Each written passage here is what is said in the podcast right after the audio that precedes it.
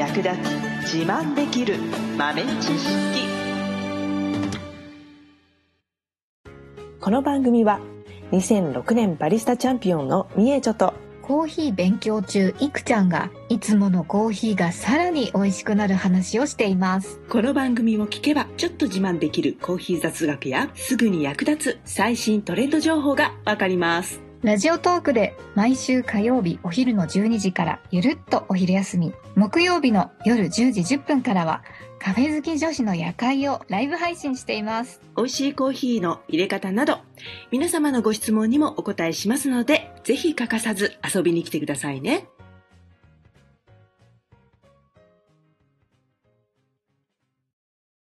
みーちょ先生。はい。どうした？あの この間ブラジルコーヒーってどんな味すんのって言われてうんうんうん。あれはねって言ったけど、ううん、まく説明できなかったんです。あら。あらあらあらあら。ズバリ、ブラジルのコーヒうん。ー、どんなコーヒズバリ。ブラジルのコーヒーは、コーヒーです。ー何やって？ブまあ、ラジルのコーヒーと、うん。コーヒ そりゃそうだろっつってね。ー、コーヒーイコールブラジルって感じ？うん。コーヒーとはブラジルだよ。君。君っつって。そうそうそう。だからその、うまく説明できなかったっていうのも、あながちしょうがないことであって、まあ、ブラジルのコーヒーって、コーヒーって言えばこういう味だよねっていうのが、ブラジルのコーヒーなんだよね、結局。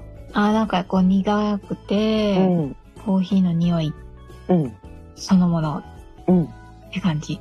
そうそうそうそうそう。ああ、うんまあ、ブラジルといえば、まあ、世界でね、総生産量のシェア1位なので、だいたい30%ぐらいはブラジル産のコーヒーなんですよね。うん世界中で流通しているコーヒーの。で、なので、まあ、確率的に言っちゃうと、まあ、3杯に1杯はブラジルってことなんですよね。ああ、うんだからそれだけ口にしている回数もきっと多いだろうし、まあ、缶コーヒーとか、えーペットボトルとか、あと、そうだな、チェーン店のカフェとか、コンビニあたりのコーヒーは、だいたいブラジルがベースになっているブレンドとかを使っているところが多いんですよね。うんうん、なので、まあ、コーヒーと聞いてイメージする味そのものがもうブラジルのコーヒーなんですよね。うんうんで、まあ、それと比較して、パナマのコーヒーはこうだよね。エチオピアのコーヒーはこうだよね。っていうふうに言っている感じなのかな。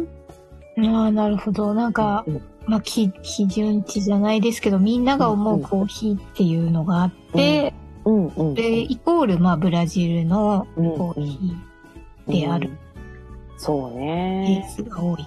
うん。まあ、面白くないっちゃ面白くないんだけどね。まあ、でも、この個性のなさも個性ということで。なんかあのー、なんですかね、ブラジルのコーヒーは、朝入りっていうのは、あんまり見たことがないような気が、気がするんですけど、うん。うん。どうですか？そんなことないですか？そうです。まあ、そんなこともないけど、ね、あんまり浅入りはしないかな。まあ、中入り、中深入りが多いかな。だからあんまり浅入りにしても、独断個性がないから、ああ、なるほど。うんあ、なんかすごくフルーティーとか、うん。そういううん。ものが出てこない？そうそうそうそうそう。ああ、なるほどねだ。からある程度焙煎を進めて、まあ、香ばしさとか、あとまあ甘み、あの、チョコレートっぽいようなとかね。というのを引き出す方向の焙煎をしているところが多いかもしれないね。ああ、なるほど。うん。ねだから、まあよく、だからブラジルのコーヒーのフレーバーのね、あの、よく例えられるワードとしては、ナッツとかチョコレートみたいなのって言われる。で、まあフルーツだと強いて言うならオレンジとか。へえ。うんでもそんなにはっきり明確っていうのはなくて、でもまあ、ライトボディというかね、もう重たさはそんなにない。飲みやすそうですよね、でも。うん、そうですね。うん。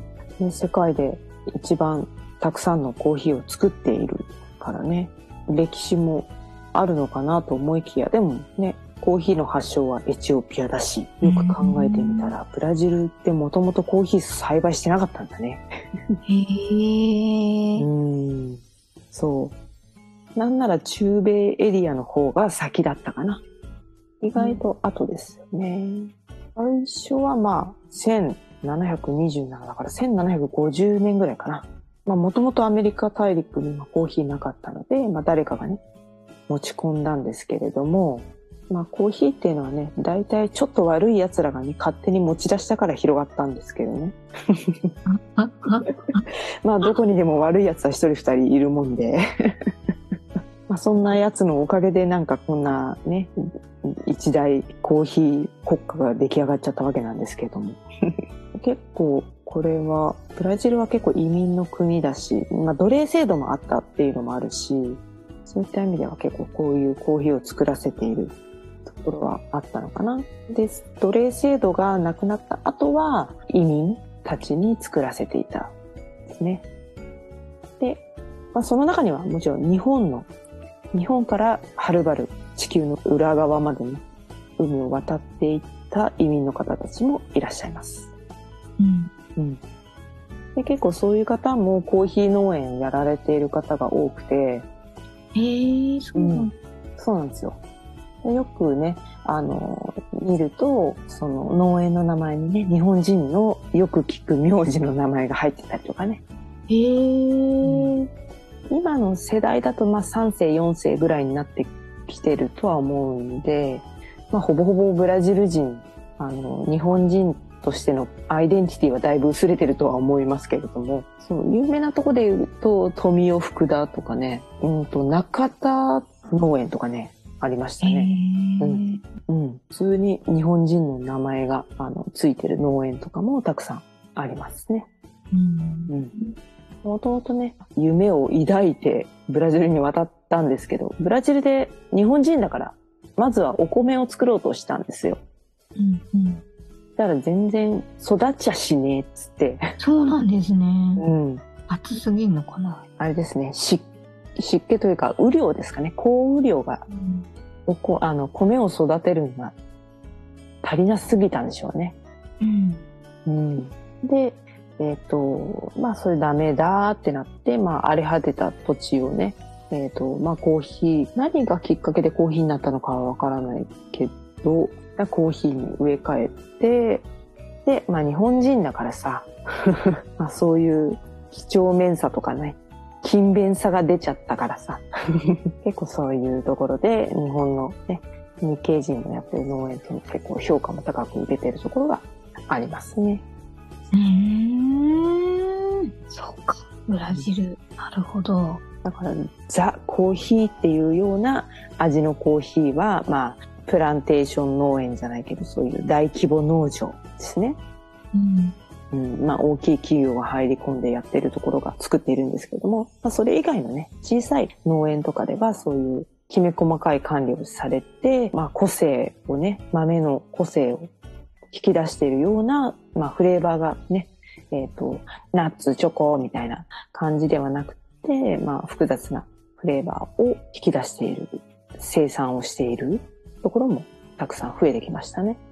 うん。うん。うん。あの、表とか裏、う裏とかがあるのはブラジルでしたっけ？うん、うん、うん、うん。出作、裏作とか。そうですね。まあ、大体裏作表作ってどんな農産物でもあるし、まあ、どんな地域のコーヒーでもあるんですけど、はい。まあ、ブラジルは規模が規模なだけに裏表が出やすいというか、それがもうもろ市場に影響を与えてくるので、ん。今年はブラジル裏作だからなとかね、なんかぼやいちゃう気持ちも。そう、輸入する業者さんとかね、結構そう、裏作だからなつって、あんまり確保できないなみたいな話をしてるのはちらほら聞いたりね。しますけどね。裏作の時に天才っていうのかな。天候不順とかがぶつかっちゃったりするともう最悪よ。ああ、豆が少ないそうくなっ。ちゃうんですね。そうそうそうそうそう。で、一応表裏が出ないように、こう、毎年、こう、じゅんぐりじゅんぐり、あの、収穫できるように、コントロールしてるんだけど、それでも表と裏って出ちゃうんですって。うん。うん。あれは何なんだろうね、不思議ですけど。うん。一年ずらして植えても、結局表ってそろ揃っちゃうんだって。表は表、みたいな。裏は裏って揃っちゃうって言ってましたね。へえ。うん、それだけ結構規模が大きいので、まあ市場に与える影響も大きいところではありますね。うん。うんただ小さい農園もたくさん頑張っているのあって、まあ、COE っていうね、品評会もブラジル国内で行われているので、まあ、そういうところでね、クオリティの高いコーヒー豆も当然あります。うんブラジルについて理解を深めました。ただのコーヒーっていうところからちょっと一歩ね、中に入れたかな。最後までお聞きいただきありがとうございました。あなたのコーヒーライフに少しでもお役に立てたら嬉しいです。ご質問やツッコミは、ラジオトークで受付中。毎週火曜日お昼12時から、ゆるっとお昼休み。木曜夜10時10分から、カフェ好き女子の夜会をライブ配信しています。ぜひ遊びに来てください。ではまた次回の配信でお会いしましょう。